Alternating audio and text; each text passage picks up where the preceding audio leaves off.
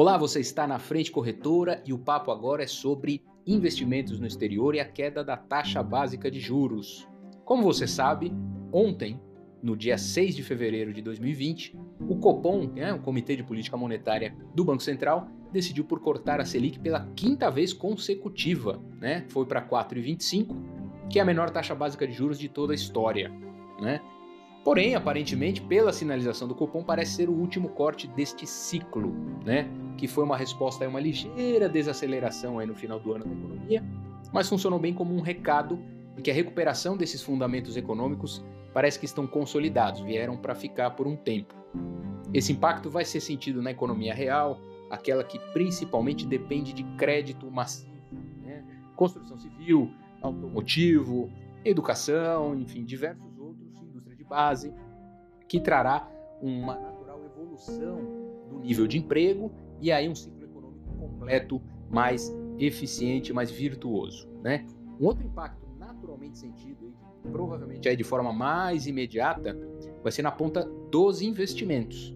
Né? Os fundos associados aí atrelados, indexados a títulos governamentais, ao CDI, terão menos potencial de rentabilidade no horizonte de curto e médio prazo. Né? Então, buscar opções será necessário. Né? Cada vez mais, uma dessas opções passa a ser investir no exterior. Né? Existem várias formas de você fazer isso. Uh, uma das mais tradicionais é, é, abrir uma conta em uma corretora né, de valores, fazer a transferência de um determinado valor e realizar suas aplicações em ativos locais uh, neste país de destino. Né? É uh, importante ressaltar que a legislação brasileira determina que investidores com mais de 100 mil dólares investidos lá fora devem fazer uma comunicação anual ao Banco Central. E os investidores, de forma geral, independente deste número, devem declarar à Receita Federal, nas suas declarações, investimentos que estão no exterior. Tá? Uh, preste muita atenção, cada corretora oferece pacotes com preços variados, tarifas, oportunidades. Então é sempre importante você falar com um especialista de investimentos para ajudar você a tomar a melhor decisão. Uma outra opção são os clássicos investimentos imobiliários. Né? Agora, para investir em imóveis no exterior, é importante levar em consideração as exigências legais de cada país, é, onde você pretende é, fazer esse investimento. Né? Cada país tem diferentes demandas, diferentes exigências e você precisa estar muito atento a esse tipo de uh, uh, problema, porque os impostos podem impactar, você precisa realmente entender modelos de compra, avalie bem uh, no momento de fazer a sua compra, tá? de tomar a sua decisão. Importante lembrar que o imposto de renda precisa ser declarado no Brasil, tá? Como custo de aquisição de bens.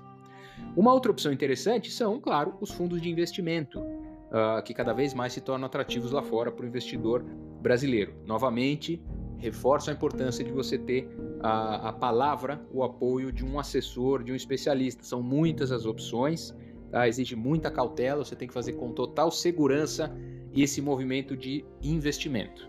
Agora, mais importante do que buscar os especialistas que vão fazer você chegar lá, é importante também ter o apoio e a segurança na sua operação de câmbio para fazer esse movimento financeiro no exterior, tá? Nós aqui na Frente Corretora temos toda a plataforma, toda a experiência e toda a segurança para ajudar você a fazer este trânsito financeiro da melhor forma. Conte conosco, conheça mais os nossos conteúdos em www.frentecorretora.com.br/blog e a gente se vê na próxima. Até lá.